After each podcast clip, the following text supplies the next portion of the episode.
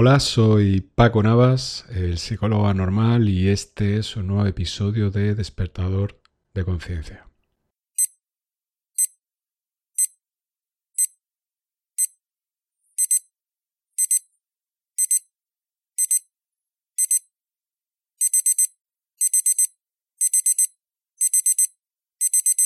Te voy a pedir una cosa para empezar. Quiero que te pares. No hace falta que te pares físicamente, pero sí que te pares mentalmente. Y trates de pensar hacia dónde vas en tu vida. Si tu vida fuera un camino, este camino hacia dónde te conduce. No solamente quiero que te preguntes esto, sino que también te preguntes en este camino que estás transitando y que llamas vida, ¿qué etapas has vivido ya? por qué puntos has pasado. Y quizás eso esté referenciado en tu mente a través de determinadas experiencias que han sido un punto de inflexión en tu vida. Algunas buenas, algunas no tan buenas. De pronto un acontecimiento inesperado, positivo o negativo. Pero vas a identificar muy claramente las paradas, los puntos de paso que has tenido en tu vida. Y por último te voy a pedir que vayas lo más hacia atrás posible y que mires en ese recorrido dónde empezó ese camino. La idea es que tengas una visión retrospectiva de cuál es tu camino. Quiero que no sé si visualices este camino como una línea recta, es decir, has seguido los pasos lógicos. Cada escala, cada etapa del camino sigue la lógica, es decir, si viajas en línea recta, la siguiente etapa es otra línea recta. Lógica, previsibilidad, tranquilidad, quizás aburrimiento, cuando todo es tan previsible, pero sin duda tranquilidad. No tiene por qué ser bienestar. Tú puedes sentirte muy tranquilo, pero sentirte incómodo.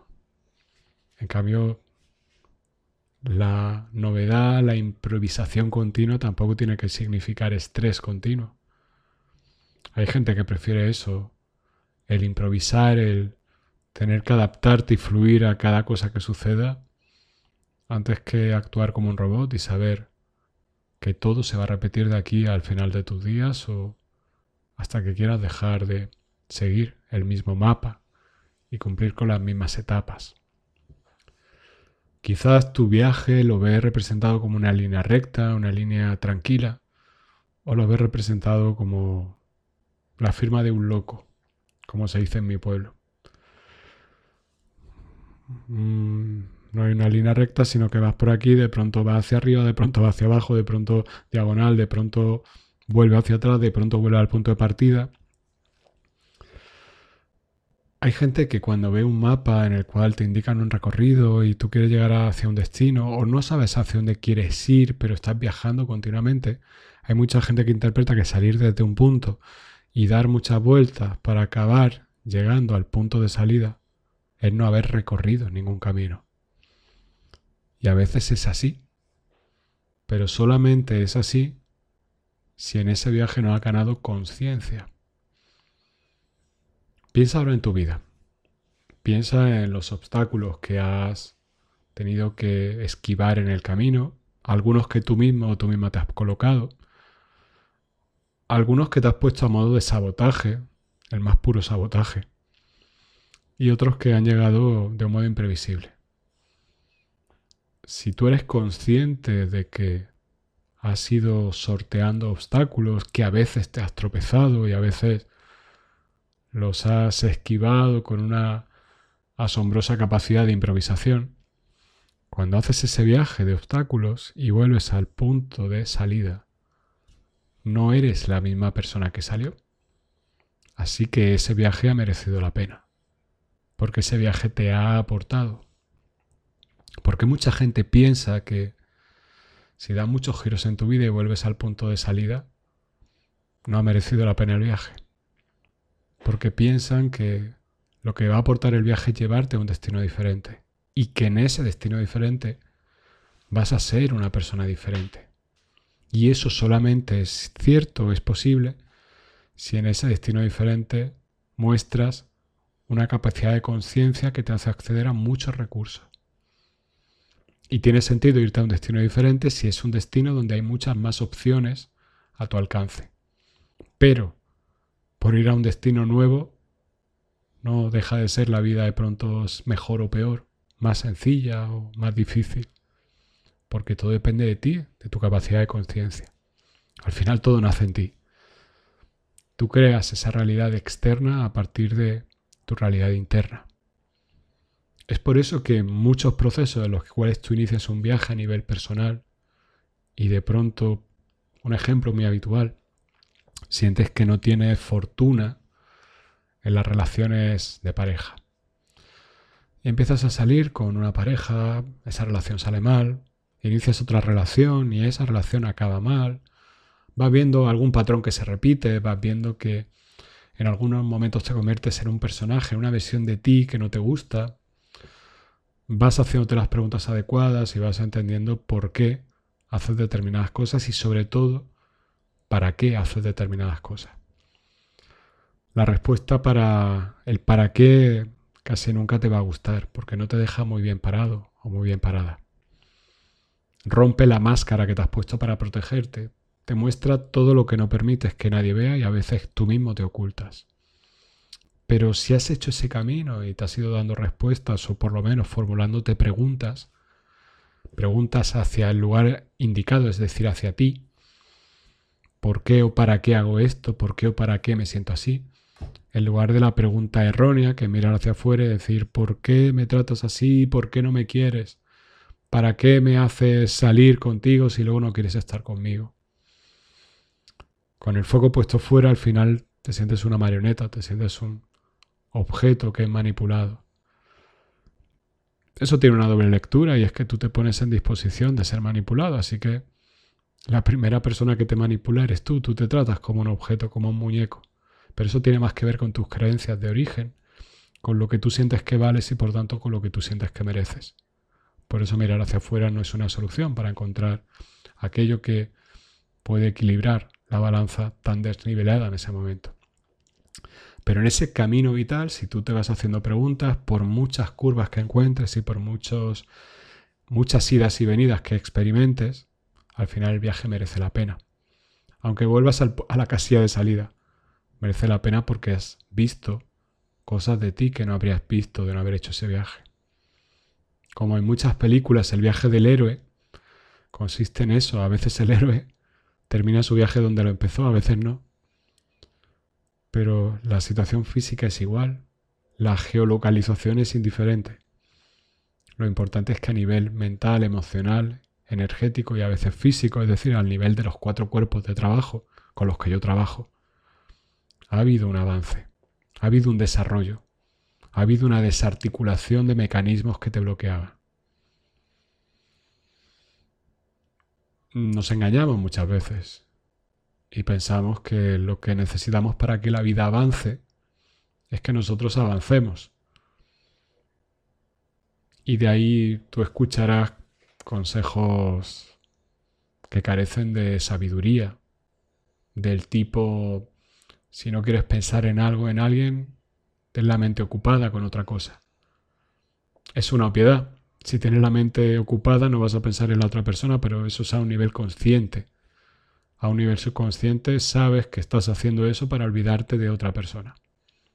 ¿Te acuerdas cuando te hablaba la semana pasada de las fuerzas que crean tu realidad? La fuerza activa, la fuerza pasiva y la fuerza neutra.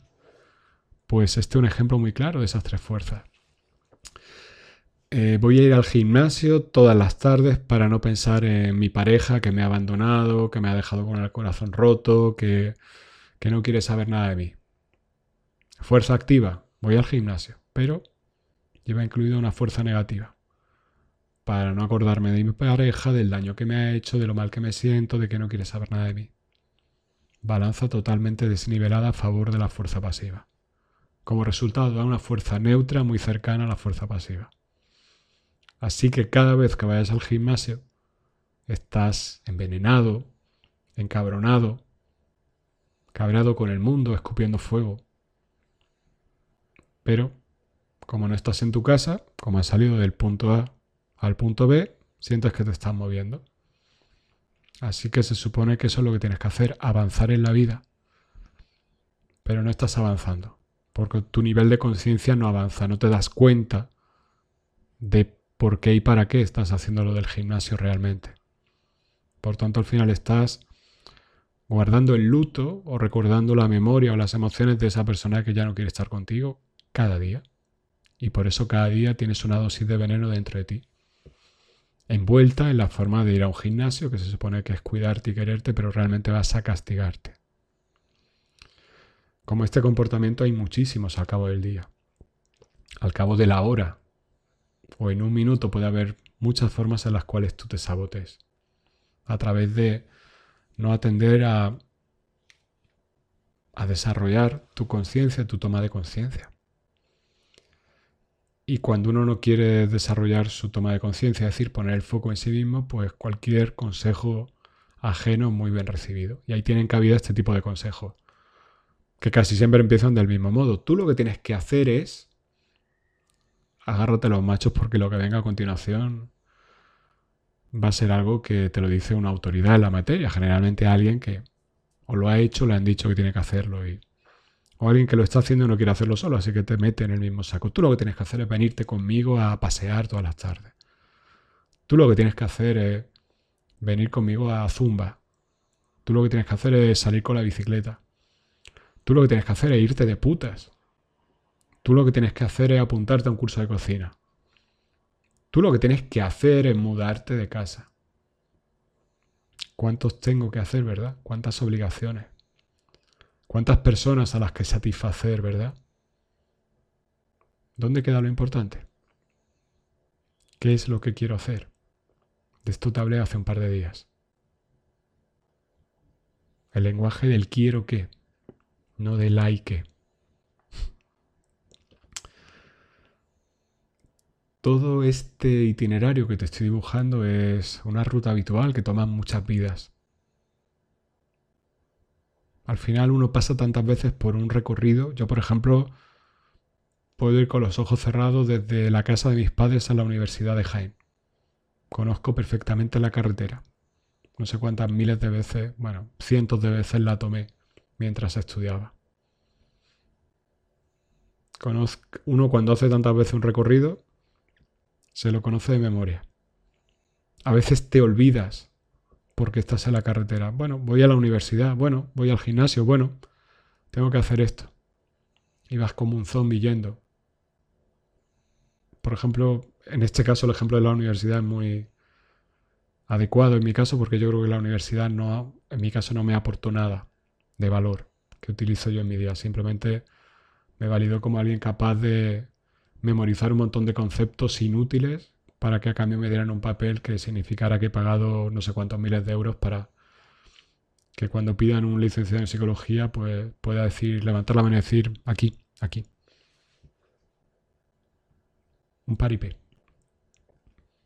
Muchas veces en ese coche diciendo, ¿a dónde voy? A la universidad. ¿Por qué? Porque tengo que ir a la universidad. ¿Quiero ir a la universidad? No.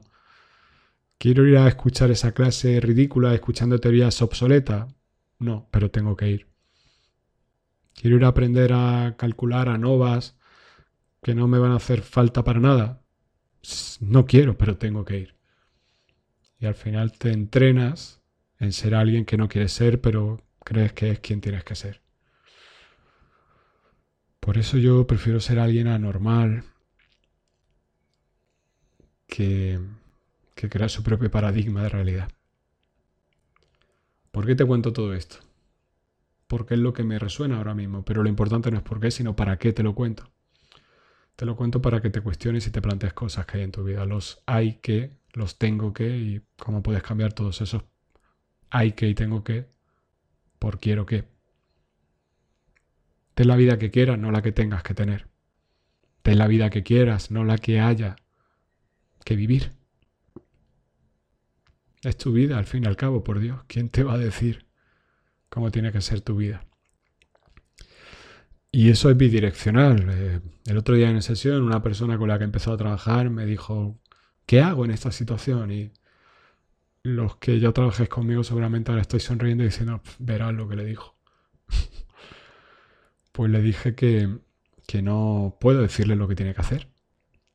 Lo que puedo ayudar es que, a que él se responda lo que quiere hacer. Tenemos que hablar de inicio el mismo idioma. El idioma del quiero.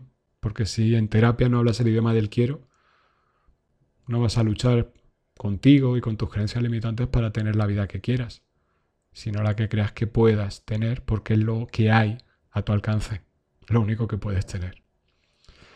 Y eso para mí es jugar a perder.